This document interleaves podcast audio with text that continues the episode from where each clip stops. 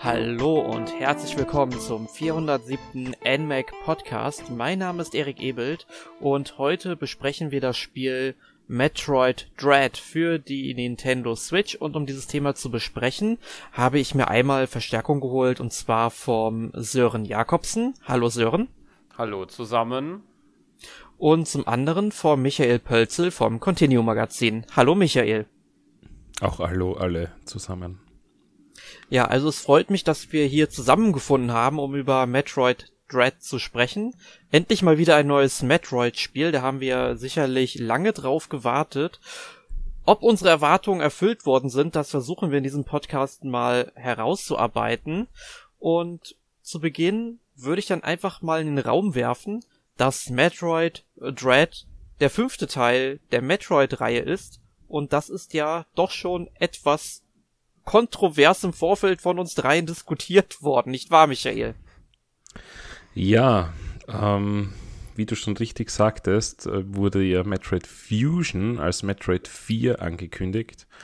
Und äh, ja, in der chronologischen Timeline fehlt dann aber ein Spiel, wenn Metroid Dread äh, Metroid 5 sein soll. Und ähm, ja, offenbar zählt Nintendo Other M nicht dazu. Und äh, egal wie man dazu steht, ob man das jetzt mochte oder nicht mochte, äh, es ist ein wichtiger Aspekt eigentlich von dieser Story. Ähm, von daher, ja, müssen wir Metroid Other M anscheinend als Metroid 4.5 werten, damit sich das wieder ausgeht. Mit du, du meinst, glaube ich, 3, du meinst, glaube ich, 3.5, weil das spielt doch nach Super Metroid. Äh, ja, wenn wir es so rechnen, natürlich, es ist, ja. Die Verwirrung entsteht ja eigentlich schon dadurch, dass die ganzen Metroid-Spiele nicht chronologisch veröffentlicht werden, sondern ähm, immer wieder mal Sprünge in dieser Timeline, die da tatsächlich existiert, ja, im Gegensatz zur Zelda-Timeline, die wahrscheinlich von Nintendo hin erfunden wurde durch diverse Fan-Theorien. Aber bei Metroid gibt es die tatsächlich von Anfang an und die wird auch immer erweitert. Und Metroid Fusion war ja tatsächlich auch das vierte oder fünfte Spiel, je nachdem, wie man das möchte, weil es gab ja Metroid, Metroid 2, Super Metroid und dann kamen tatsächlich, und dass das Metroid-Fans einmal erleben durften, ist grenzt an ein Wunder, an einem Tag zwei Metroid-Spiele. Und zwar Metroid Fusion und Metroid Prime. Und Metroid Fusion stellt aber eigentlich bis äh, Metroid Red äh, das Ende der Timeline dar. Und daher war relativ viel äh, freier Spielraum, die Story quasi aufzufüllen. Und äh, ich hätte nicht gedacht, dass ich auch einen, eine Fortsetzung äh, oder eine, eine Behandlung der Ereignisse nach Fusion mal spielen könnte. Aber genau da sind wir jetzt eben mit Metroid Red, weil da geht es eben nach Fusion weiter. Und ja. Genau, über das reden wir heute. Und ich bin aufgeregt, weil es ist wieder ein Metroid-Thema und mir kribbelt es am ganzen Körper. Genau. Und wenn ihr euch noch ein bisschen mehr auf diesen Podcast vorbereiten wollt, um ein bisschen ein besseres Gefühl für Metroid zu bekommen, ich meine, klar, jetzt habt ihr diesen Podcast schon runtergeladen und ihr hört rein, wie auch immer. Jedenfalls, wir haben in den Podcast 181 und 395 über das Metroid-Franchise gesprochen und im Grunde so ziemlich jedes Spiel, was bis heute erschienen ist, dort behandelt und angerissen. Und im Podcast 193 haben wir auch über ähm, Metroid Return of Samus gesprochen, was ja ein Remake von Samus Returns ist. Und ich erwähne das deshalb an dieser Stelle ganz besonders, weil der Entwickler derselbe ist, der jetzt auch bei Metroid Dread sich verantwortlich zeigt, und zwar Mercury Steam. Und Mercury Steam ist so eines der Entwicklerstudios, das ich mir immer gewünscht habe, dass die auch damals schon ein Metroid-Spiel machen. Die haben nämlich mit Castlevania, Lords of Shadow 1 und 2, zwei ja doch ganz gute Castlevania-Spiele abgeliefert, wie ich finde. Und die Castlevania-Spiele von heute, ich meine, wir haben ja auch Castlevania-Podcast schon gemacht, da haben wir das auch schon angerissen, ähm, bedienen sich ja natürlich auch frech an dem Gameplay, was Metroid damals, ja, erfunden, ich will jetzt sagen erfunden hat, aber mit begründet hat. Man muss ja natürlich sagen, dass Castlevania 2 auch irgendwo noch ähm, damit reingespielt hat. Ähm, aber trotzdem, Mercury Steam ist dafür verantwortlich. Und ich denke mal, ich, oder ich hoffe zumindest mal, dass wir drei uns einig sind, ähm, dass die schon ein fähiges Entwicklerstudio sind. Absolut. Ja, stimme ich absolut zu und muss ganz ehrlich gestehen, äh, fand die Castlevania-Teile am 3DS auch sehr gut, habe die sehr gerne gespielt. Hätte aber im Gegensatz zu dir niemals gedacht, dass die auch mal Metroid entwickeln würden. Also das war dann schon eine Überraschung für mich, dass äh, Nintendo eigentlich in so ein junges Entwicklerteam so viel Vertrauen setzt. Aber mhm. die haben ihre Arbeit extrem gut gemacht. Es war ein wirklich hervorragendes Remake und ich wünschte, es gäbe es auch noch auf der Switch, also dass sie das noch porten würden. Ähm, ja, aber ansonsten Metroid Red äh, werden wir heute, glaube ich, ähm, relativ genau behandeln und ich gehe mal davon aus, dass ihr ebenso positiv gestimmt seid wie ich über das Spiel oder wie eigentlich die, das gesamte Internet, ja. Wer mich kennt, weiß, ich denke immer ein bisschen kontroverser. Also es geht bei mir definitiv wieder in eine etwas andere Richtung, auch wenn ich definitiv meinen Spaß mit dem Spiel hatte. Das kann ich nicht leugnen. Ähm, aber das werden wir gleich, denke ich mal, herausfinden. Gehen wir doch an der Stelle erst einmal auf das Gameplay ganz allgemein ähm, ein. Es ist ja ein Action-Adventure und jetzt frage ich dich mal, Sören, weil du hast ja sicher vor Metroid Red auch das ein oder andere Metroid-Spiel mal, ja, ausprobiert, gespielt. Was muss man in diesem Spiel eigentlich machen? Welche Elemente bietet das Spiel? Wie setzt es sich zusammen? Ja, also ähm, in dem Fall jetzt, wie im Fall jetzt von Metroid, Metroid Dread, ähm, bewegt man sich durch verschiedene ähm, ja, Höhlensysteme, würde ich mal nennen. Äh, und äh, ja, stellt sich den verschiedenen Gegnern in den Weg, die auf dem Weg lauern. Und Wo, wobei das im, im Falle von Metroid Dread vielleicht nicht ganz so toll ist, sich einem Emmy in den Weg zu stellen, aber ja, gut. Ich glaube, da sollte man eher weglaufen dann vorher. ja, ich, ich denke aber mal über die Emmy werden wir gleich nochmal ein bisschen ausführlicher sprechen.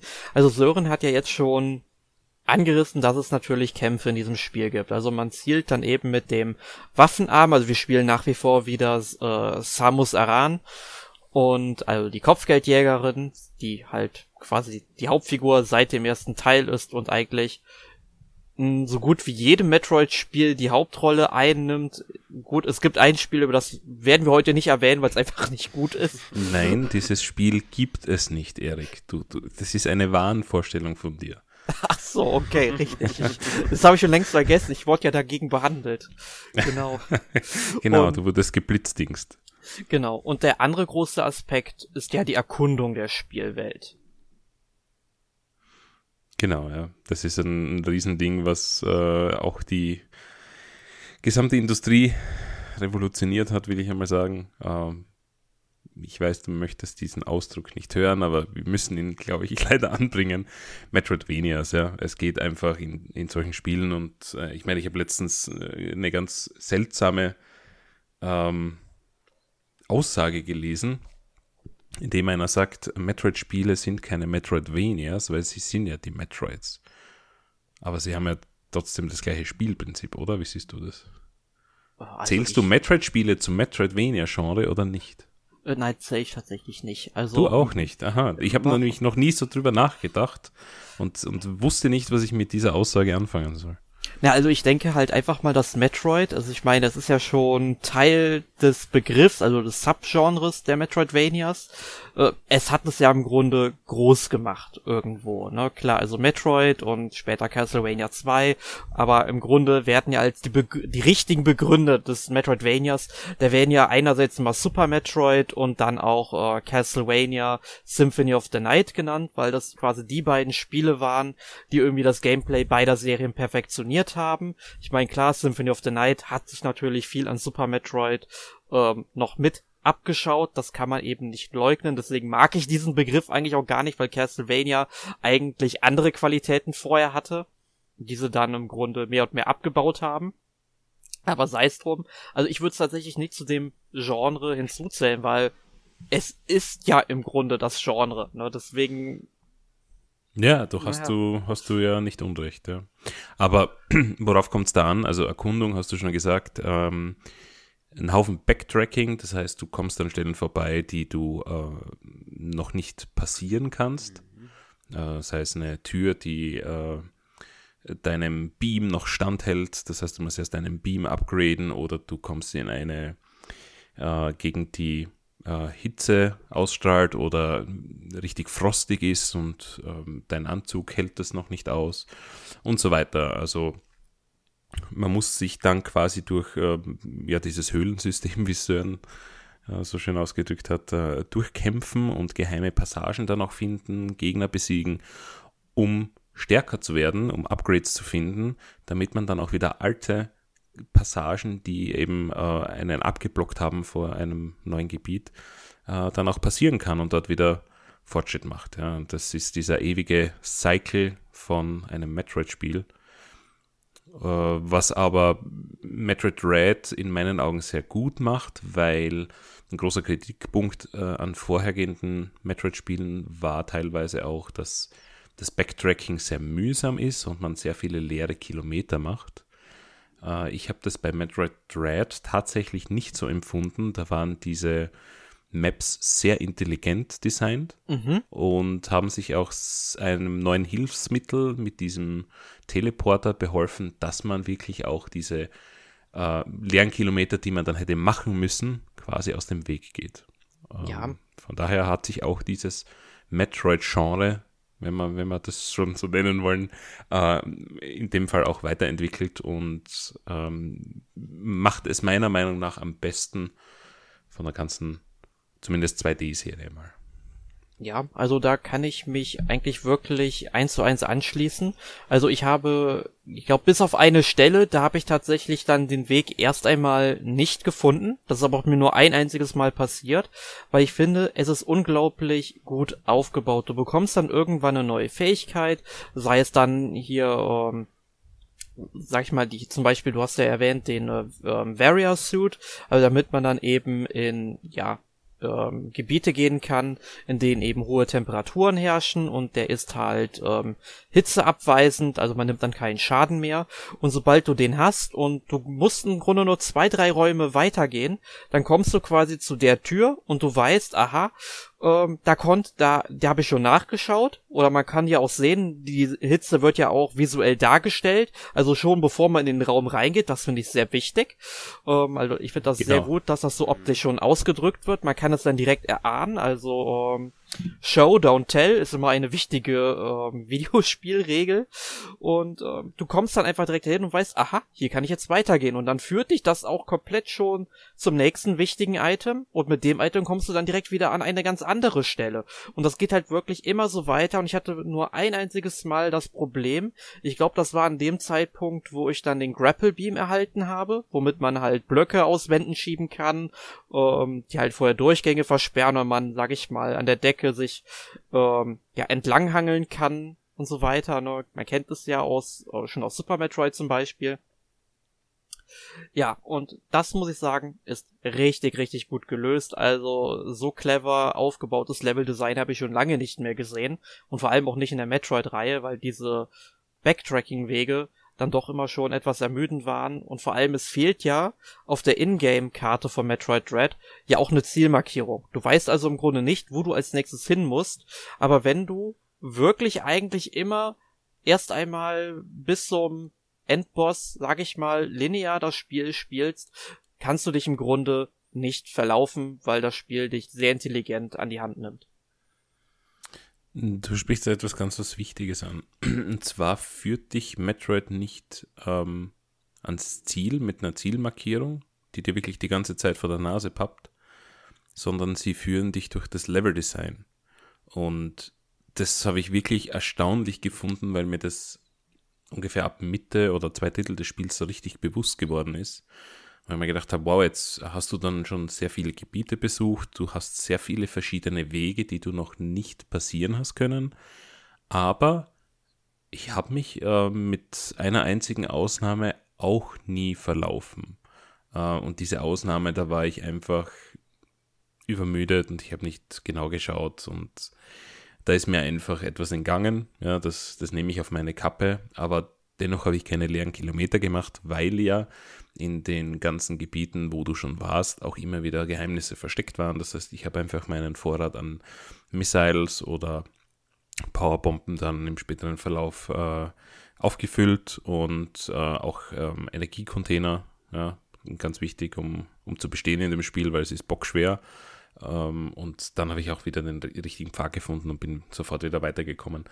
Ähm, Finde ich gut, weil äh, es, es, war schon eine Herausforderung, aber es, es war erstaunlicherweise auch nicht. Ähm, also ich nehme immer Metroid 2 her als, als Vergleich. Da wurde ja im Remake extrem viel gemacht, aber wer das Originalspiel am Gameboy gespielt hat, der weiß, wovon ich rede. Äh, da schauen alle Welten gleich aus und wenn du da nicht ein wirklich gutes Denkvermögen hast und, und dir Sachen merken kannst, wo du schon warst überall, dann wirst du dich dort in dem Spiel äh, hoffnungslos verlaufen und nicht mehr weiterkommen. Und ähm, ja, bei Metroid äh, Dread, obwohl es das ist ein Riesengebiet und eine Riesenkarte hat und so viele verschiedene äh, Wege auch innerhalb der Gebiete, die dann plötzlich durch irgendein Event abgeblockt werden und du kannst nicht mehr zurück. Ähm, erstaunlich, erstaunlich, wie, wie Mercury Steam das gemacht hat und da muss man ihnen wirklich großen Respekt zollen. Mhm. Ja. Jetzt gibt es natürlich so gut dieses Gameplay in Metroid Dread allgemein super funktioniert. Da habe ich eigentlich nichts dran auszusetzen, weil es macht mir sowohl Spaß, der, ähm, sag ich mal, die, dieser Wegfindung, die das Spiel dir im Grunde abnimmt, der zu folgen, aber auch, abgesehen davon, durch ja die Höhlen etc., die es da in diesem Spiel gibt, durchzugehen, geheime Items noch zu finden, die neuen Fähigkeiten an den bestimmten Stellen einzusetzen, das ist fantastisch. Aber es gibt in diesem Spiel auch einige Schattenseiten, wie ich finde. Und eine Schattenseite davon sind meiner Meinung nach die Emmy-Konfrontationen. Ich finde, die sind repetitiv, langweilig und frustrierend. Und jetzt habe ich Sören schon lachen gehört. Sören, wie hast du die Emmy-Konfrontation denn gefunden? Ja, so ging es mir auch mit der Zeit. Am Anfang erst dachte ich, ähm, wie es wahrscheinlich vielen auch so ging, dass das halt so ein absoluter Nervenkitzel-Moment ist, weil man wird halt in so ein Areal oder man gelangt halt in so ein Areal, wo die halt äh, patrouillieren, wie es so genau, also wie man das, würde ich so sagen. Mhm. Und ähm, es gibt halt eine Chance, wenn die einen erwischt hat, dass man da irgendwie ausweichen kann. Das habe ich ein, zwei Mal hinbekommen. Das ist, glaube ich, so ein absolut, das ist ein absolutes Timing-Sache, glaube ich. Aber ansonsten, wenn die halt einen erwischen, ist man äh, erledigt. Und ja, es gibt halt irgendwann da, eine Möglichkeit. Da muss ich, muss ich kurz, kurz einhacken. Es gibt zwei Chancen tatsächlich, die Emmy okay. zu kontern. Äh, du hast zweimal diesen Blitz. Einmal, äh, wenn er dich quasi packt. Da hast du eine gewisse Zeitframe, in der es random ist, wann, wann er diesen Blitz raushaut. Und dann, wenn er quasi dich äh, zur Seite schlägt und, und dieser Stift aus seinem Kopf kommt, das ist die zweite Chance. Mm, okay. Aber die ist so, ist so ziemlich frame perfect, ja. Ja. Ja, und irgendwann gibt es halt dann so, so eine Möglichkeit, dann halt äh, äh, sich gegen sie zur Wehr zu setzen, aber das ist dann halt, ähm, ja, äh, dann auch eine Sache. Aber wie gesagt, das ist halt, äh, äh, ähnelt sich ja doch äh, relativ, das Prozedere. Genau, also ich glaube, es gibt insgesamt sieben Emmys, also das sind so eine Art Superroboter, muss man ja sagen, ja, weil wir den Begriff ja noch nicht erklärt haben. Mhm. Ähm, und man muss die halt so ziemlich immer auf dieselbe Weise bekämpfen. Heißt, irgendwann, man kommt halt immer in dieses instanzierte Gebiet rein. Das können die Emmys auch nicht verlassen. Also sie können jetzt nicht durch diesen ganzen Planeten verfolgen, was der unglaublich Horror für mich gewesen ja. wäre, sage ich jetzt. Ähm, jedenfalls, wenn man halt am Ende dieses Gebiets angelangt ist irgendwann, dann gibt es da so eine Art kleinen Zwischengegner. Das ist auch immer wieder derselbe Gegner. Das ist dann eben irgendwie so ein gepanzertes Auge. Da muss man erstmal die Panzerung wegschießen, dann das Auge vernichten. Aus der Substanz, aus diesem Auge, ähm, was, was heißt, hat man dann die Möglichkeit oder verwandelt sich der Waffenarm quasi in die sogenannte Omega Weapon und die ist einzig und allein dafür da, diesen Emmy zu besiegen. Sobald du diesen Emmy dann besiegt hast, verschwindet die Omega Weapon auch wieder. Das finde ich ist irgendwie schlechtes Game Design, weil es halt einfach immer wieder dasselbe ist. Das hätte man einmal machen können, das wäre richtig cool gewesen irgendwie. Ähm, aber nein, das wird dann siebenmal oder so wiederholt. Das heißt, man muss halt sich immer ähm, wenn so ein Emmy auf einen zukommt, dann muss man, glaube ich, die ZL-Taste ist es gedrückt halten, dann ähm, kann man ihn halt nur anvisieren. Man kann sich in der Zeit dann auch nicht wirklich bewegen. Man muss dann die ganze Zeit auch hier die Panzerung von ja seinem Auge, seinem Kopf etc. ins Visier nehmen, draufballern, bis die weggeschmolzen ist. Und äh, das, was ich richtig blöd finde, was dieses schlechtes Game Design Theorie von mir jetzt einfach nochmal untermauert, wenn man es halt nicht schafft, bis er ähm, dann einen erreicht hat, das wegzuballern und man flüchten muss und muss später nochmal auf das Auge schießen, ist diese Panzerung auf einmal wieder vollkommen da und nicht geschmolzen, ja. Und äh, das finde ich total dämlich. Aber sobald man das geschafft hat, muss man die Waffe dann noch einmal komplett aufladen und ihn dann wegballern.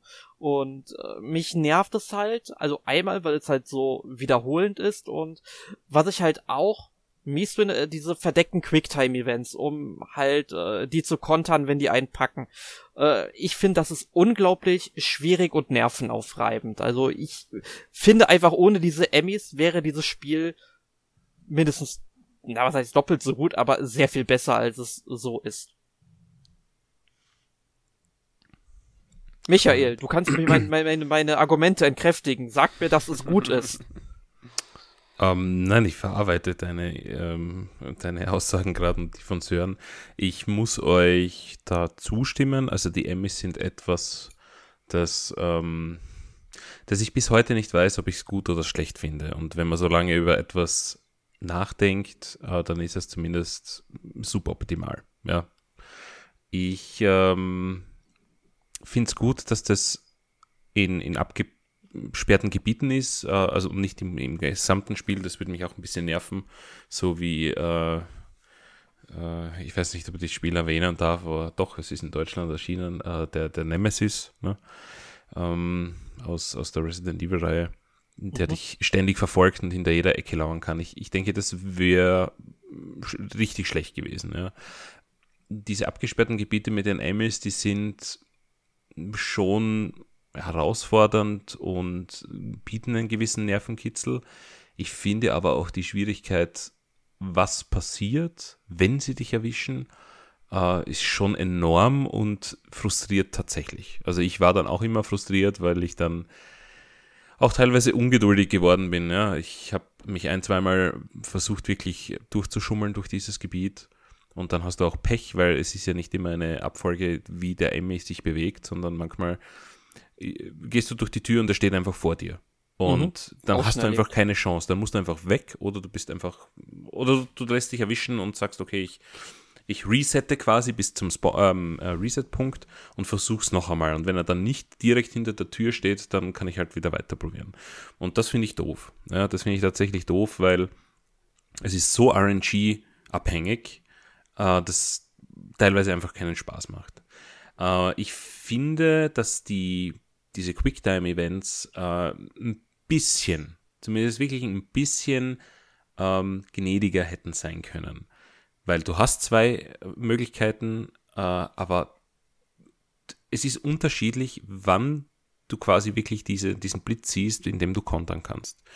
Manchmal wartet er zwei Sekunden, bis er den Blitz raushaut und manchmal wird er sofort rausgehaut, wenn er dich schnappt. Und das ist wirklich nur ein Ratespiel. Ja, wann drücke ich quasi die X-Taste, um ihn zu kontern, weil du kannst es nicht, es ist Menschen, nicht menschenmöglich, dass du das vorahnst, wann, wann dieser Blitz rausgehaut wird. Und das finde ich auch doof, weil gib mir wenigstens eine realistische Chance, die ich jedes Mal mit gutem Geschick natürlich ähm, erwischen kann. Ja. Aber so ja. ist es wirklich nur ein Lottospiel. Ähm, ja, drücken wir gleichzeitig quasi, also Emmy und ich, und, und dann habe halt ich gewonnen. Ähm, ich gebe dir recht. Ich denke, dass ohne die Emmys ähm, wäre es ein frustfreieres Spiel gewesen. Äh, da hätte man sich was anderes einfallen lassen können.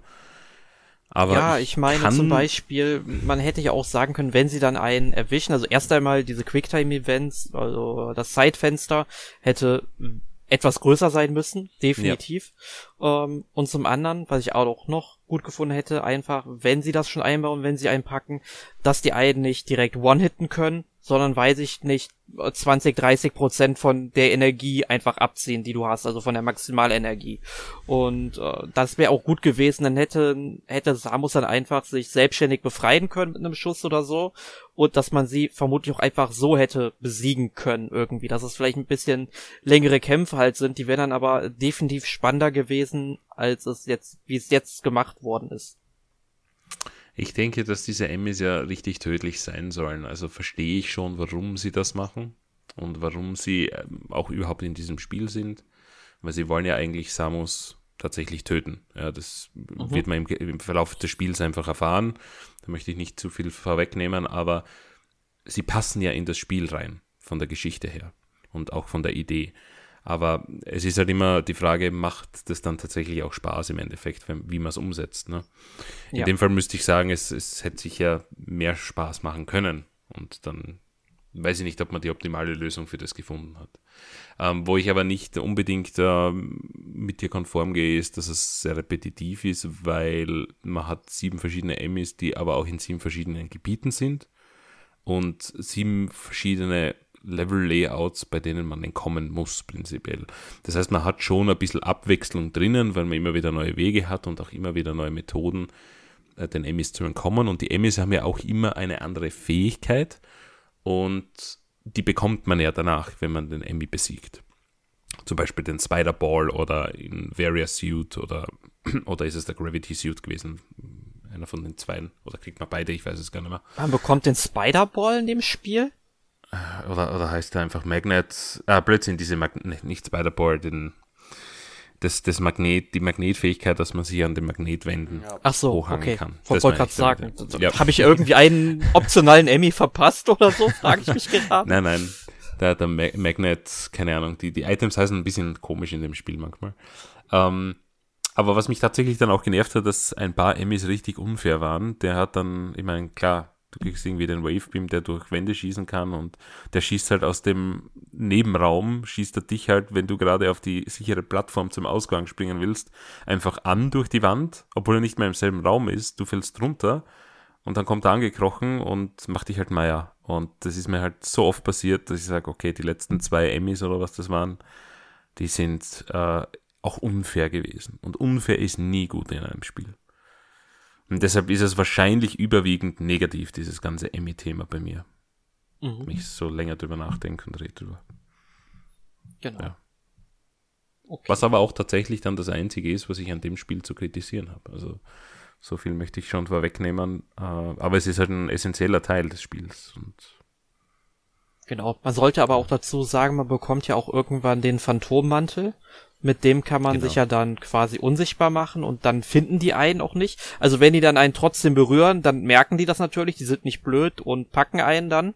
Aber ähm, man kann in der Zeit natürlich auch äh, springen und sich irgendwo äh, festhalten äh, an der Decke. Man nimmt natürlich in der Zeit Aeon-Energie ab. Ne? Und wenn die halt weg ist, dann kratzt halt ordentlich an der Lebensenergie. Also das sollte man schon ähm, durchaus im Kopf behalten. Ähm, genau, da hat man so eine zweite Energieleiste, die man aufbrauchen kann. Ja. Aber Und dann ich muss sagen, auf die Energie, ja.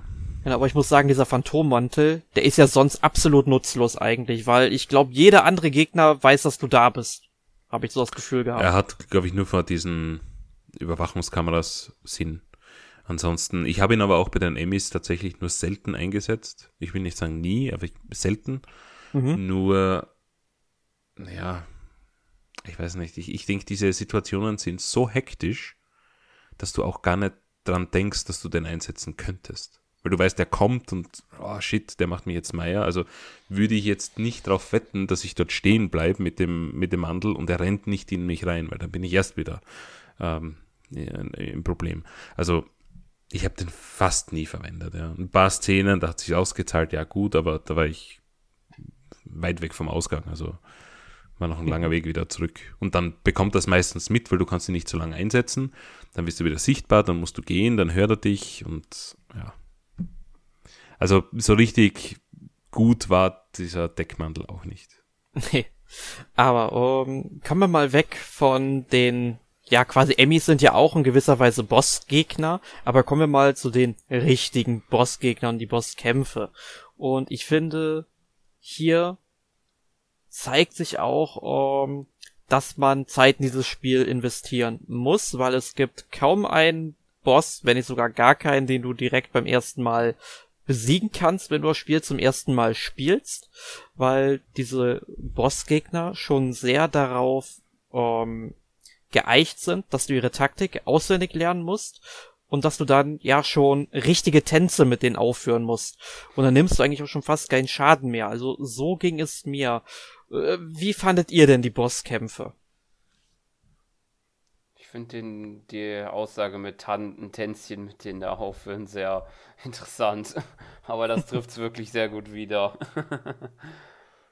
also. Ich finde das Spiel, ja. Schon. Äh, ja, ist schon ordentlich auf jeden Fall. Also muss man sich auf jeden Fall dran gewöhnen an die, ähm, an die Art und Weise, wie man die Bosskämpfe bekämpft. Bosse bekämpft, so. Ich finde, dass das Spiel eines sehr gut macht und zwar, äh, es orientiert sich an Spielen vor 20 Jahren ja, oder auch vielleicht noch vor 15 Jahren, wo du tatsächlich Bosskämpfe lernen hast müssen. Und das gibt es ja heutzutage nicht mehr. Ja, also wenn du heute in einem Spiel stirbst, weil du gegen den Boss verloren hast, dann haben die meisten Leute schon keinen Bock mehr und legen das Spiel raus und tun was Neues rein, weil der Markt ist übersättigt und sie wollen sich mit einem Spiel nicht mehr auseinandersetzen. Ähm, das macht Metroid Dread hier sehr gut, finde ich, weil ich bin auch noch ein Spieler der alten Generation, der sowas auch zu schätzen weiß. Und ähm, du musst dich, wie du schon sagst, mit den Bossen einfach auseinandersetzen. Du musst wissen, welche Attacken sie raushauen und welche Angriffsmuster sie haben. Und du kannst jeden einzelnen Boss, auch wenn er dir noch so schwer vorkommt, äh, auch no-hitten. Also du kannst es so wirklich schaffen, dass er dich kein einziges Mal trifft. Aber dafür musst du halt Geschick haben, ähm, gutes, ähm, ja, akrobatische Finger, weil äh, die Schultertasten wirst du sehr oft verwenden für gewisse Angriffe und ähm, auch Zielübungen. Also ich habe da schon, also ich habe, glaube ich, noch nie in einem Spiel so viele Schultertasten einsetzen müssen wie beim Metroid. Also ähm, ich habe aber, ich muss ganz ehrlich sagen, ich habe hier äh, diese großen Controller liegen von, uh, ist jetzt eine gute Frage, von wem die sind. Ah, Hori sind die. Die sind von Hori und die sind damals rausgekommen für Demon X Machina. Und ähm, die sind ungefähr doppelt so breit wie die äh, Joy-Con von Nintendo Switch. Und äh, die verwende ich für den Handheld-Modus. Ähm, und ohne die hätte ich dieses Spiel auch nicht spielen können, sage ich ganz ehrlich. Ansonsten kann ich mir noch vorstellen, dass man das natürlich am Fernseher mit dem Pro-Controller Pro gut spielen kann. Aber die Joy-Con liegen ganz furchtbar in der Hand. Ja, ähm, da kann ich dir echt nur zustimmen. Also ich habe es jetzt auch gar nicht im Handheld-Modus gespielt, sondern wirklich nur mit dem Pro-Controller am Fernseher, weil ich halt dann irgendwann, wo dann auch deutlich mehr Schultertasten oder die Schultertasten einfach mehr zum Einsatz kamen, gesagt habe, das Ding wird im Handheld-Modus für mich aufgrund meiner großen Griffe so unspielbar sein wie Breath of the Wild. Und ähm, deswegen habe ich dann auch direkt gesagt, komm, du spielst das einfach nur am Fernseher durch. Und diese Bossgegner, die werden ja auch, sag ich mal, immer fordernder bis zum Ende. Klar, es gibt da so einen Gegner, der kommt immer mal wieder vor. Das ist so quasi so ein Wiederkehrer, Wiedergänger, wenn man so will, der aber auch, sag ich mal, immer mit neuen Taktiken ähm, ausgestattet wird, ähm, die aber dann relativ leicht zu durchschauen sind, weil das Muster an sich immer gleich bleibt. Aber ähm, ohne jetzt diesen letzten Endboss zu spoilern. Da will ich gar nicht drauf eingehen. Ich will halt nur sagen, welche Fähigkeiten man schon braucht, um den zu besiegen. Du musst erstmal ähm, den anvisieren mit ähm, um die äh, Missiles drauf zu feuern und so weiter, um möglichst viel Schaden zu machen. Dann musst du die ganze Zeit ausweichen und zwar mit Spring, äh, mit Sprüngen. Dann musst du ausweichen, indem du auf dem Boden schletterst. Dann musst du ähm, ausweichen, indem du eben ähm, diesen ähm, Flash Drift oder wie er heißt, ähm, ausführst. Ähm, und da, da musst du, manchmal musst du einmal um den komplett rumspringen, wenn er in der Luft ist und so weiter. Also äh, da kommt alles äh, zur Geltung. Selbst die Powerbomb musst du dann auch einfach mal zünden an einer bestimmten Stelle. Ey, es ist einfach nur Wahnsinn. Und es hat mich, glaube ich, dieser letzte Bossgegner in dem Spiel, der Endboss, der hat mich bestimmt 90 Minuten gekostet, bis ich den geschafft habe, weil der ja auch mehrere Phasen hat und jeder Bossgegner in diesem Spiel hat mehrere Phasen. Und ich glaube gar nicht, dass das überhaupt so schon mal in einem Metroid wirklich so passiert dass jeder Bossgegner mehrere Phasen hatte. Doch, doch, ähm, zu Genüge schon, aber ich musste da recht geben. Also ähm, der letzte Boss, und ich habe es, glaube ich, auch in dem Podcast erwähnt, wo ich es dann durchgespielt hatte an dem Tag. Ähm, mich hat der letzte Bossgegner auch zwei Stunden gekostet. Und, oder zumindest vom ersten Mal versuchen bis zum Abspannen, es ist fertig vorbei. Also lass es vielleicht auch, weiß ich nicht, eineinhalb Stunden, ein, dreiviertel Stunden gewesen ja. sein. Ähm, aber ja, der hat alles abverlangt und dort musst du dann wirklich, äh, also den kannst du beim ersten Mal definitiv nicht schaffen und du merkst aber auch, wie du bei jedem neuen Versuch weiterkommst. Ja, du kennst dann seine Angriffsmuster schon, du erkennst sie früher, du weißt sofort, was zu tun ist und äh, es, es ist trotzdem am Ende dann ein unglaublich befriedigendes Gefühl, weil du einen so riesen Erfolg geschafft hast. Dieser Gegner, der dich einfach zwei Stunden Meier gemacht hat, da bist du einfach am Ende als Sieger hervorgegangen. Und deshalb hat mich das Spiel dann am Ende auch trotz dieser Emmy-Phasen ähm, sehr positiv gestimmt, weil es herausfordernd war und ich habe das Spiel besiegt. Ja. Es ist jetzt kein, kein Spiel, wo du einfach durchmarschierst. Ja, und, und komm schon, lass das nächste spielen. Das, das Spiel, das, das fordert ja einiges ab und, und das richtet sich wahrscheinlich auch eher an die ältere Generation, die halt Metroid damals auch wirklich schon gespielt hat als Kind. Ne? Und nicht erst äh, Leute, die, die damit einsteigen. Ich denke, Leute, die mit, mit dem Spiel einsteigen, werden ein Riesenproblem haben. Und vielleicht auch ein Motivations- und ein Frustproblem, weil es halt einen nicht an der Hand führt und quasi sich selbst zu Ende spielt.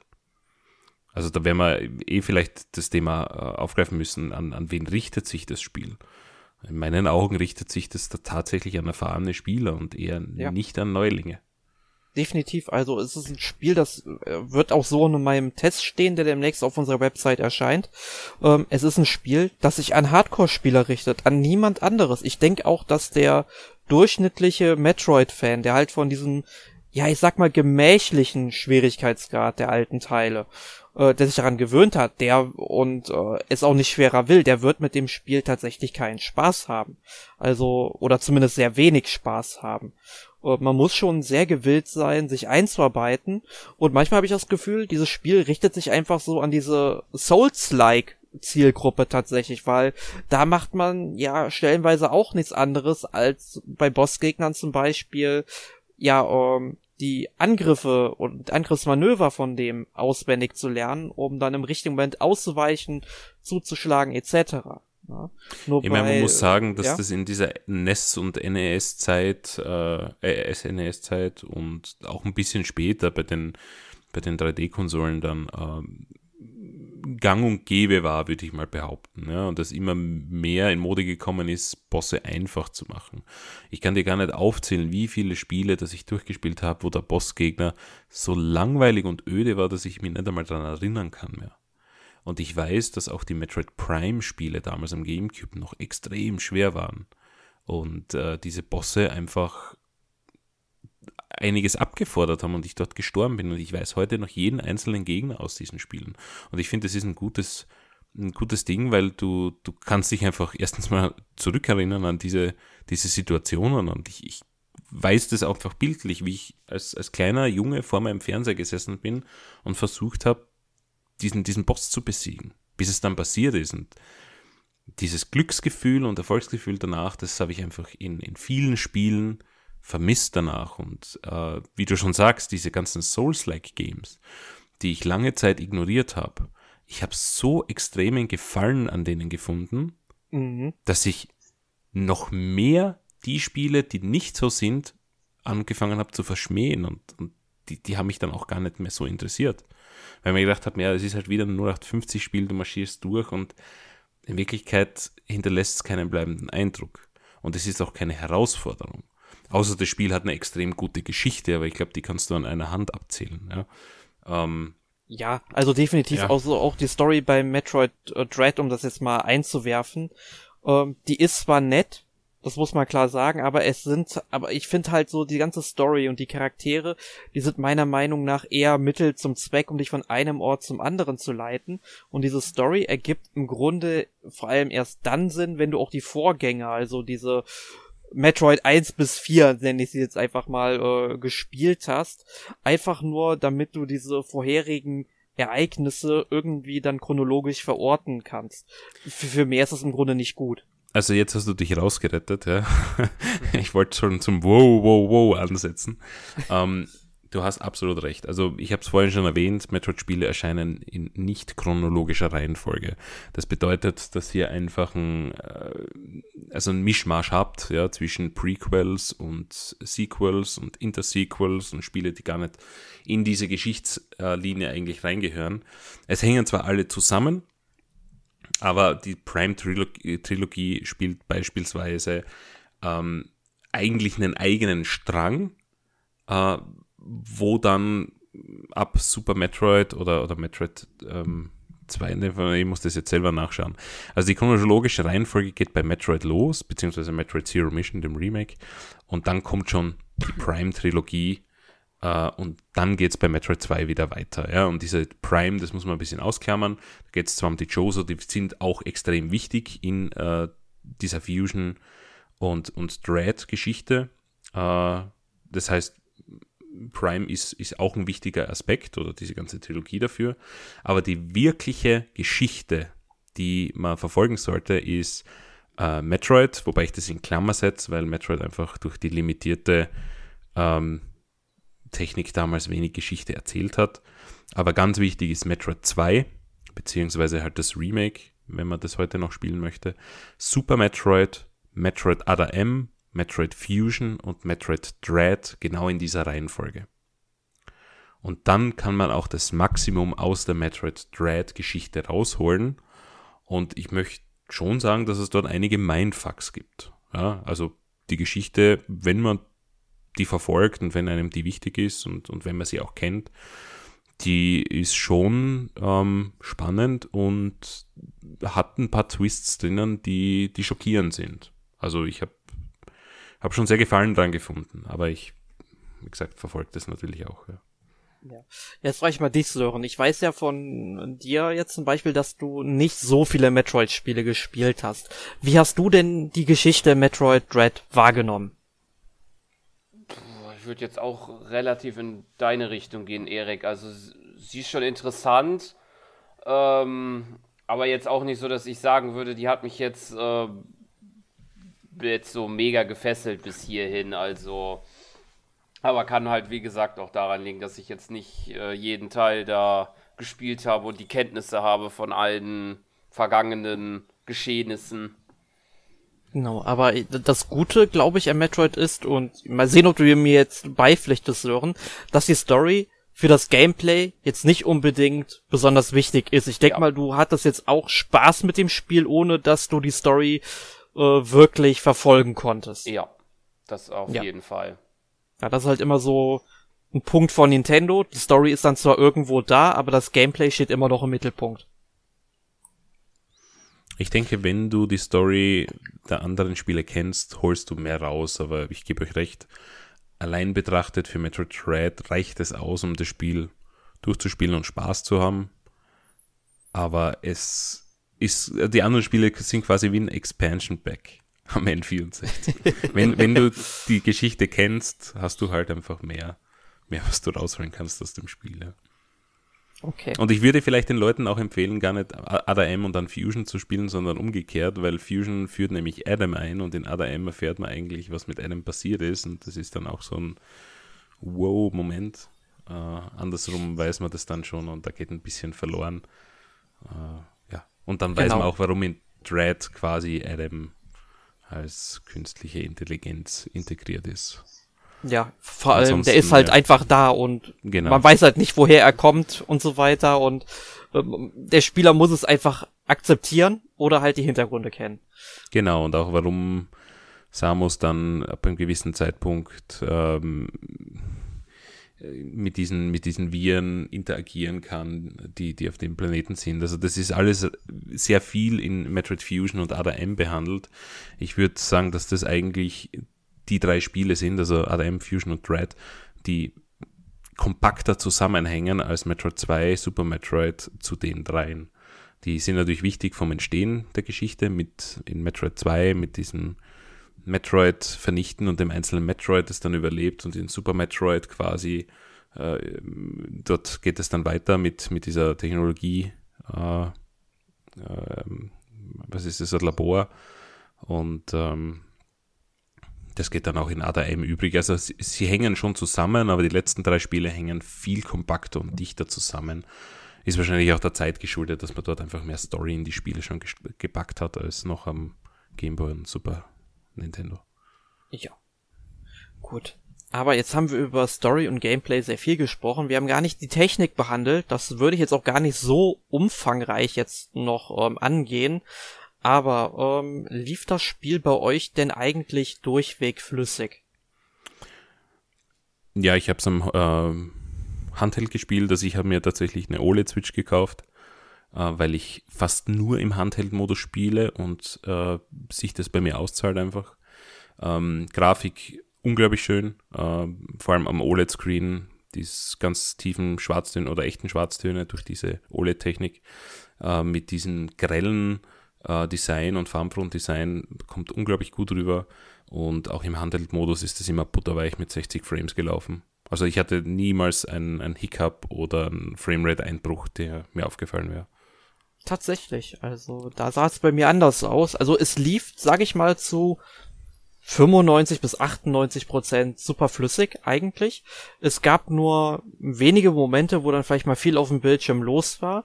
Da habe ich dann wirklich spürbare ähm, Framerate-Einbrüche gemerkt. Also es war niemals so, dass ich es dann nicht spielen konnte, aber es war schon sehr unschön und zweimal hatte ich das auch bei späteren Bossgegnern tatsächlich gehabt. Also es grenzte nie an Unspielbarkeit, das kann ich dem Spiel nicht vorwerfen, aber es hat die Spielbarkeit auf jeden Fall eingeschränkt, also bei den Bosskämpfen vor allem, weil da kommt es ja wirklich drauf an, dass man sich dann eben gut bewegen kann. Aber vielleicht lag das auch daran, keine Ahnung, vielleicht, dass ich das Spiel lange gespielt habe, viel im Arbeitsspeicher steckte oder so und nicht wirklich geleert wurde. Äh, ähm, keine Ahnung. Du spieltest das im Dock-Modus, ne? Genau. Das heißt, da läuft ja in 1080, im Handheld läuft sie auf 27. Es kann ah. gut sein, also es gibt viele Spiele, die im Handheld anders performen als im, im Docked-Modus. Ähm, manchmal besser, manchmal schlechter. Das kommt ganz auf das Spiel drauf an. Aber ich habe es wirklich ausschließlich und kein einziges Mal, also ausschließlich im Handheld gespielt und kein einziges Mal im Dock am Fernseher. Genau. Wie, wie lief's denn bei dir, Sören? Bei mir lief es eigentlich auch, ähm, würde ich jetzt sagen, ich habe es ja auch eigentlich bisher nur auf dem Dock-Modus gespielt am Fernseher. Und da sind mir jetzt auch keine größeren äh, Aussätze aufgefallen. Okay. Ja. Gut, also wir, wir können eigentlich festhalten, es läuft weitgehend flüssig und höchstens ein paar Aussetzer sind dann eben dabei. Ähm, wo du halt sagtest, es sieht alles super schön aus. Ähm, Arne, also da kann ich, äh, sage ich schon Arne. Nein, ähm, Michael, Knapp ähm, daneben, ja. Knapp, knapp daneben, also war wirklich sehr knapp. Nee, also ich stimme dir zu, dass es halt ein schöner Stil ist und ich finde auch, das Charakter- und Gegnerdesign ist eigentlich richtig gut. Die sehen auch toll aus. Ich muss aber sagen, ansonsten finde ich, sind es sehr viele matschige Texturen, die dabei sind. Also zumindest kam mir das so vor, als ich es am Fernseher gespielt habe. Vielleicht fällt das im mhm. Handheld-Modus nicht so ganz auf, weil die Auflösung ja geringer ist. Na, da gebe ich dir wohl recht. Also es gibt schon die eine oder andere Textur, wo man gemerkt hat, dass die ähm, nicht ganz optimal aufgelöst ist. Aber also ich hätte es jetzt vom, vom Spiel heraus eher nicht äh, bemerkt oder als störend empfunden. Eher in den Cutscenes, wo du tatsächlich dich auf die Situation konzentrieren kannst. Und dort gab es dann das ein oder andere, wo ich mir gedacht habe, ui, ui, ui, ui, Mhm. Das äh, schaut nicht ganz so, also was heißt, schaut nicht ganz so toll aus. Man hat halt gemerkt, oh, das ist halt nicht äh, HD, sondern eher SD. Ja. Aber ähm. tut dem Spiel Spaß, jetzt keinen Abbruch, also nee. gut. Man, es fällt halt auf, klar. Man schaut hin und denkt sich, hm, aber in Wirklichkeit ist es egal. Weil ob da jetzt ein Pixel vielleicht, äh, weiß ich nicht, ähm, unscharf ausschaut. Äh, ja, gut, ist halt so, was soll ich machen? Ja. Gut, ähm, was mir halt auch noch aufgefallen ist, der Soundtrack des Spiels. Der stammt ja in diesem Falle von Kenji Yamamoto, der ja auch schon seit Super Metroid für den Soundtrack von äh, den Metroid-Spielen verantwortlich ist, mal mehr und mal weniger auch mit Mitarbeiter. In diesem Fall waren dann noch äh, Herr Sushi Abe und äh, Sayako Doi äh, mit von der Partie. Die sind auch noch nicht so lange ähm, dabei bei Nintendo. Auch glaube ich erst seit 2019, 2017 ungefähr. Ähm, keine Ahnung, ob sie jetzt von Yamamoto-san angelernt werden, keine Ahnung. Ähm, aber ich muss halt tatsächlich sagen, es gab vielleicht ein, zwei Stücke in diesem Spiel, die mir wirklich ins Ohr gingen. Und der Rest, der war zwar atmosphärisch, blieb meiner Meinung nach aber eher im Hintergrund. Habt ihr das anders aufgefasst wie ich? Mhm. Also ich hätte jetzt, also ich habe jetzt wirklich nachgedacht, während du geredet hast. Ähm, der Soundtrack ist mir tatsächlich nicht aufgefallen, was jetzt prinzipiell ein positives Ding ist, weil dann fällt er da nicht schlecht auf, aber es ist jetzt auch kein Song mehr in Erinnerung geblieben, also war es halt auch nicht extrem gut. Also es war zweckdienlich, es war atmosphärisch, es, es hat gepasst, aber ich denke, es war jetzt kein außergewöhnlicher Soundtrack. Weiß nicht, wie Sören das empfunden ja, hat. Ja, doch, so stimme ich da auch zu. Hm. Ist mir jetzt auch bisher keiner wirklich in Erinnerung geblieben, außer dass es halt passend ist natürlich. Ich denke, so ein, so ein Ei, also es gibt in, in Super Metroid und in Metroid Prime gibt es schon so Stücke, die, die einfach Absolut. Ohrwürmer sind. Ja. Die, die bekommst du nicht mehr raus, ja. Ähm, das hat mir da gefehlt tatsächlich, das stimmt. Genau. Ja, und was mir auch gefehlt hat tatsächlich, ist eine ja, ich will nicht unbedingt frei konfigurierbare auch, aber vor allem eine alternative Steuerungsmethode. Denn es ist für mich, oder es ist ja, auch wenn es im Grunde ähm, dreidimensionale Umgebungen, zumindest in die Tiefe, sind, ähm, ein 2D-Spiel. Du bewegst dich ja wirklich durchweg nur bis auf bestimmte Cutscenes, wo dich mal so ein Emmy packt oder auch bei bestimmten Bossgegnern, ähm, wo es dann so leicht in die dreidimensionale reingeht. Eigentlich nur ähm, auf einer zweidimensionalen ähm, Ebene. Und da finde ich es dann halt wirklich schade, dass man dieses Spiel nicht mit dem Steuerkreuz spielen kann. Weil du brauchst das Steuerkreuz in diesem Spiel quasi nur für zwei Sachen. Einmal, um eben die äh, Minimap am oberen Bildschirmrand zu vergrößern und zum anderen, um ähm, später bekommt man noch eine Fähigkeit, mit denen man dann eben versteckte Blöcke anzeigen kann, die man zerstören kann, um Geheimnisse zu finden und so weiter. Und ich finde, diese Sachen hätte man auch wunderbar auf den Analog-Stick legen können und man hätte Samus dann eben mit dem Steuerkreuz spielen können. Hätte mir persönlich besser gefallen. Hm, jetzt, wo du sagst, ja. ja. Hätte ich jetzt tatsächlich niemals das Bedürfnis gehabt dafür, aber gebe ich dir recht. Also ja. würde sich ja anbieten im 2D-Raum. Wobei ja. das natürlich mit dem Zielen, mit dem Analogstick schon besser geht, weil die, die Gegner sich ja auch im 3D-Raum so äh, bewegen, dass du mit einem Steuerkreuz recht limitiert bist, ne? Mit acht Richtungen theoretisch. Ja, Weil stimmt. Beim Zielen würde ich mich mal fragen dann, aber ich habe das Gefühl, dass das bei mir nicht immer richtig funktioniert hat. Ich weiß nicht, ob das an meinem Controller oder halt an der Sensitivität meines Analogsticks lag, aber irgendwie hatte ich das Gefühl, dass ich ja sehr äh, feinfühlig mit dem Stick äh, agieren muss. Hust, Joy-Con Drift. Hust, Hust. Ja gut, das kann auch, aber auf dem Pro-Controller, ich habe es nicht an den Joy-Cons. Ähm, doch, äh, doch, es gibt auch für Pro-Controller, aber weniger. Okay. Ähm, ich schaue einfach mal in den Einstellungen nach. Okay. Also ich hätte jetzt beim Zielen keine, keine Schwierigkeiten gehabt. Also, wie, also so wie du das jetzt erzählst, würde ich das so auffassen, dass du dort hingezielt hast und der Schuss ist wo ganz woanders hingegangen. Ja, also, also, du hast auf Punkt so, A gezielt der, und der ist auf Punkt B gegangen, oder? Ja, der Schuss nicht unbedingt, aber es war halt so, ähm, dass ich den Stick halt sehr feinfühlig in eine Richtung bewegen muss, dass der Strahl da ja überhaupt in eine Richtung gewechselt ist. Mhm. Okay, wäre mir jetzt nicht aufgefallen im Spiel. Ich weiß nicht, wie es beim Erik, Erik ist. Ich bin jetzt gerade mal überlegen, zielt man jetzt eigentlich noch mit dem linken oder mit dem rechten Analogstick? Weil man, wenn man zielt, dann müsste man ja quasi äh, wenn man es mit dem linken macht, ja stehen bleiben, ne? Genau, mit dem linken, weil man hat ja, ja die L-Taste gedrückt genau. und ist dann stehen geblieben. Ja, genau. Nee, also grundsätzlich ähm, hatte ich da jetzt mit dem Zielen keine Probleme. Halt nur das Übliche, dass es manchmal ein bisschen fummelig, je nachdem ist, welche Gegner da jetzt gerade sind, ne? Oder, oder ob wie viele Gegner auch auf dem Bildschirm sind. Aber grundsätzlich habe ich da jetzt eigentlich nichts Negatives anzukreiden. Okay, dann gehe ich mal eher von aus, dass es dann an mir lag. ja. Aber äh, wir sollten so langsam auch mal zum Ende kommen. Und äh, Sören, ich frag dich direkt mal Fazit. Wie hat dir Metroid Dread gefallen? Ja, mit Ausnahme ähm, von dann meiner Zielproblematik und der vielleicht etwas äh, langatmigen und halt äh, eher ähm, ja, teilweise frustrierenden Emmy-Arealen äh, hat mir das doch eigentlich äh, sehr gut gefallen. Das äh, sind schöne Areale, in denen man aufgeht, sehr schöne Atmosphäre, die äh, ausgeht. Und ja, also es hat mir Spaß gemacht auf jeden Fall. Auch, dass ich halt nicht äh, die größte Metroid-Erfahrung hatte.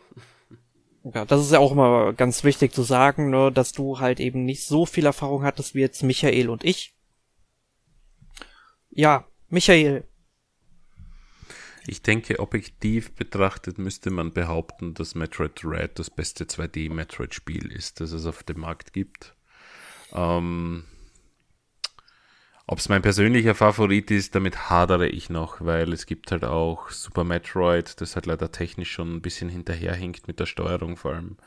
Und dann auch noch Metroid Fusion, das ich einfach wirklich viel und, und sehr gerne gespielt habe. Ähm, bin ich noch am Hadern. Es ist aber definitiv ein Spiel, das eine absolute Kaufempfehlung meiner Meinung nach ist und wirklich als Game of the Year Anwärter heuer in die ganzen äh, ja, ähm, Abstimmungen geht, die jetzt dann folgen, diese ganzen äh, Award-Shows. Äh, ja, diese Emmy-Sequenzen sind ein bisschen frustrierend teilweise. Das würde ich auch als einzigen äh, ja, negativen Punkt eigentlich sehen. Ansonsten kann man da eigentlich ähm, von einem richtig soliden Spiel sprechen, das Mercury's Team da wieder mal auf die Reihe gestellt hat. Und äh, Gratulation ans Team an dieser Stelle äh, ja, ich denke, ich denke, das wird es eigentlich zusammenfassen. Gutes Spiel hat halt kleine, kleine Makel. Ja, also ich finde, die Makel sind meiner Meinung nach schon etwas größer. Also ich mag die M überhaupt nicht. Wie gesagt, schlechtes Game Design meiner Meinung nach. Und ansonsten, ja, ich sag mal, technisch, grafisch, akustisch hätte man etwas mehr aus dem Spiel rausholen können. Da ist die Switch doch zu mehrfähig und ich denke halt, dass das Spiel sich nicht unbedingt an die Spieler richtet, die sich vielleicht drauf gefreut haben. Also es ist ja ein solides Spiel. Ich will jetzt nicht sagen, dass es ein wirklich herausragendes Spiel ist, aber es ist solide. Es macht ja auch Spaß. Ich hatte auch Spaß mit dem Spiel. Ähm, aber von einem Metroid-Spiel erwarte ich halt irgendwie was anderes. Es ist ja genauso ähnlich wie bei mir mit Breath of the Wild, ein Spiel, was ich ja überhaupt nicht als Zelda-Spiel akzeptieren kann. Ganz so schlimm ist es bei Metroid Dread nicht, da merke ich schon eher die Essenz noch drin, dass es ein Metroid-Spiel ist, aber ich hätte mir halt ein bisschen was anderes tatsächlich gewünscht, aber ähm, wenn man halt frustresistent ist, wenn man halt, sag ich mal, einen Bossgegner auch schon zehnmal angehen muss, bis man ihn schafft und ähm, die Emmy zehn halt überleben will, dann ist es schon ein ganz, ja, okay, ist ein solides Spiel, mit dem man echt viel Spaß haben kann. Ich glaube, für alle die, die so ähnlich empfinden wie du, da kommt ja noch Metroid Prime 4. Also hoffentlich. ja, ja, also das wird mit Sicherheit. Ich denke, das ja, wird dann auch in eine andere Richtung gehen. Ja, eben. Also wenn Metroid Prime 4, also ich hoffe, dass Metroid Prime 4 dann schon eher in die Richtung von Metroid 1 und 2 geht, nicht so wie 3. Das war ja auch schon wieder viel linearer, das mochte ich nicht so.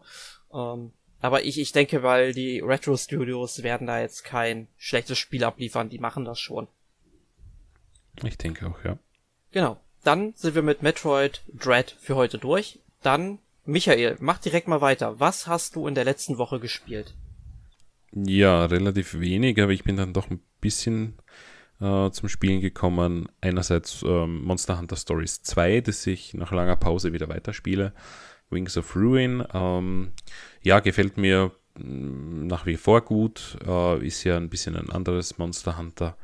Und äh, ja, da bin ich jetzt irgendwie in der zweiten, also in der Eiswelt angekommen und äh, ich merke ein bisschen wieder den, den Schwierigkeitsanstieg. Das heißt, ich müsste vermutlich wieder grinden gehen, was ich ja eigentlich in Spielen nicht so gern mag. Aber mal schauen, ob ich es bis zum Ende dann durchhalte. Und dann habe ich die Retro-Keule ausgepackt diese Woche mit Wario Land 2. Hat mich, ja, äh, hat, hat Emil dich angesteckt. Nein, äh, ich, äh, mein, mein Switch-Akku war leer und ich musste in die Badewanne, weil mir der Rücken so weh tat. Und dann habe ich oh. mir gedacht, okay, dann packe ich halt einen anderen Handheld aus und das war Game Boy mit Wario Land 2. Na gut, also ja, macht auch Spaß nach wie vor. Ich habe es, glaube ich, niemals durchgespielt als Kind. Und ich habe die ersten fünf oder sechs Level jetzt in, in der Badewanne nachgeholt und äh, werde es weiterspielen, weil es ist ein witziges Spiel.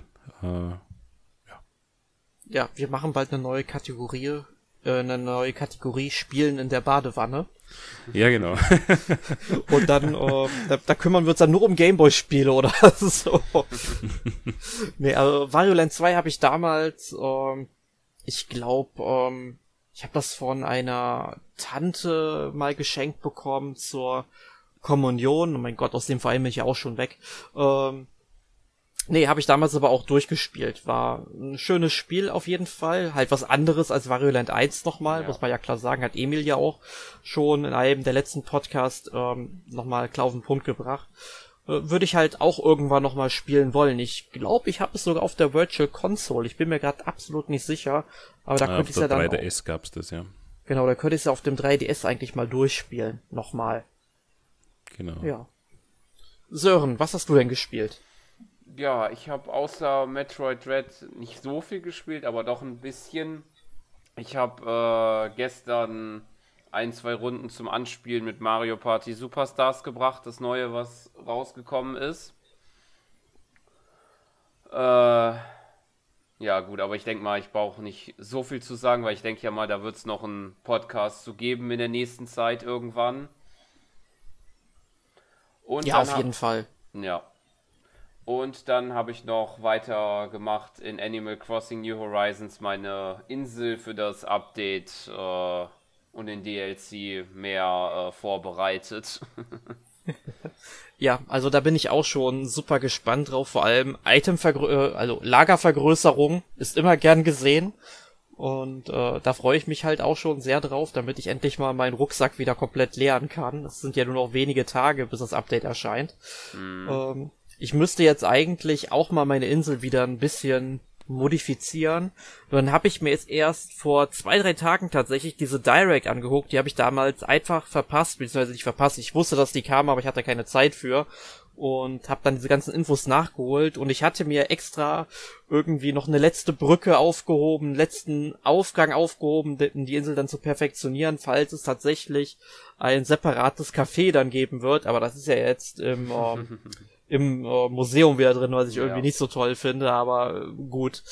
Ähm, ja, jetzt muss ich halt mal gucken, wie ich die Insel noch ein bisschen, ja, deformiere und neu formiere. Also, ist auf jeden Fall eine coole Sache, dass da jetzt so ein größeres Update kommt. Aber schade, dass es das letzte große Update sein wird. Ja. Ja.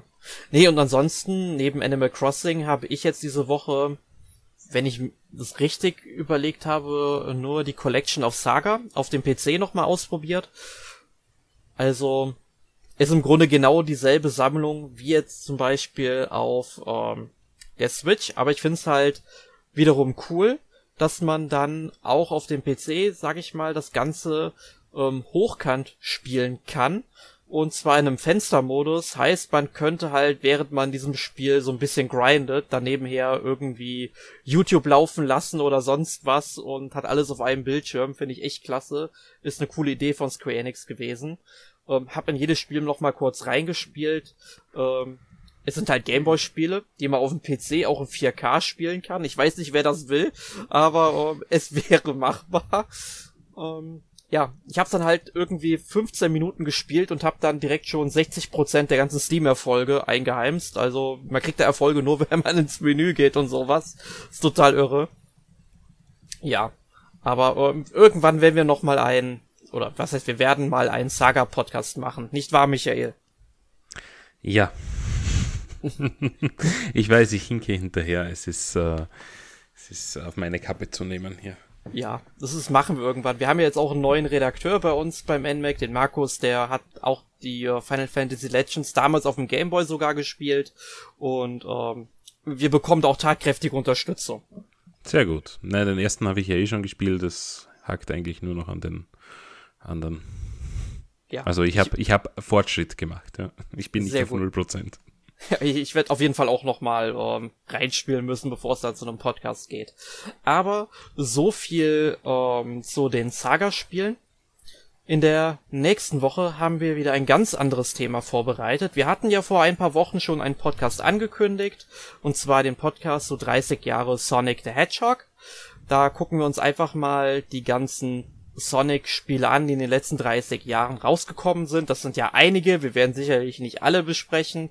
Manche spielen sich auch sehr ähnlich. Wir gucken uns da vermutlich eher mal die Reihe im Allgemeinen an, versuchen so ein bisschen herauszufinden, was Sonic ausmacht, schauen uns das Gameplay an, vergleichen auch ein bisschen, gucken uns die Spin-offs an, um euch da mal so einen groben Überblick zu geben. Ähm, weil wir als Nintendo-Spieler freuen uns natürlich auch darüber, dass wir jetzt seit, ja, ich sag mal ungefähr, ja, seit fast 20 Jahren natürlich auch mit Sonic auf Nintendo-Konsolen leben dürfen, dass Sonic und Mario koexistieren können. hätte man fünf Jahre oder vor 25 Jahren hätte sich das sowieso noch keiner vorstellen können, also wie die Zeiten sich ändern. Ja, aber den Podcast mussten wir ja damals verschieben, weil wir, ich glaube, das war, wo eine Nintendo Direct dann kam, ja, genau. deshalb haben wir den verschoben und jetzt holen wir den endlich nach. Genau. Gut. In dem Sinne, also ich bedanke mich bei euch beiden, dass ihr dabei gewesen wart. War sehr schön mit euch über Metroid Dread zu reden.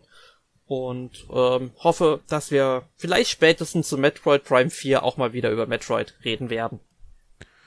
Ja, dein Wort in Nintendos Ohr. dass das bald mal passiert. ja. Gut, wir hören uns dann bei Podcast 600 noch was wieder, vermutlich, wenn es so bitte, bitte verschrei es nicht. Gut, also ich bin raus für heute. Tschüss, Leute. Danke, tschüss. Tschüss.